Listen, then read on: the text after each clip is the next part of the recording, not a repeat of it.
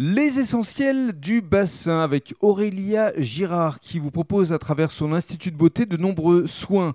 Alors, qu'est-ce qu'on vous demande le plus justement Aurélia? Bien sûr, euh, principalement les épilations, mais les soins du visage. Les épilations su- surtout après le confinement. Voilà. mais euh, la détente euh, est aussi privilégiée après ce stress de confinement. Oui.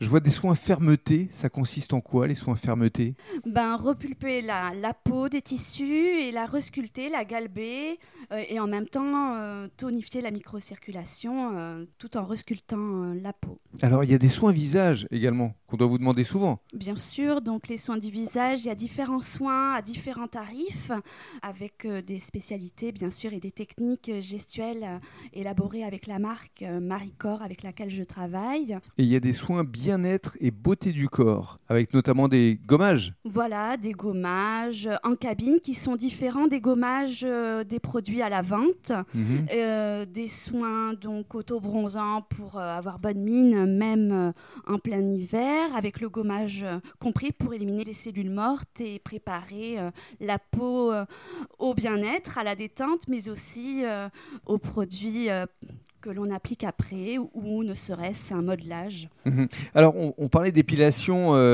effectivement, tout à l'heure. Et il y a plusieurs types d'épilation. Il y a les épilations de dos, d'épaules, de jambes, d'aisselles, de sourcils, de lèvres. Enfin, c'est assez énorme quand même, la panoplie. Oui, tout un tas d'épilations, effectivement.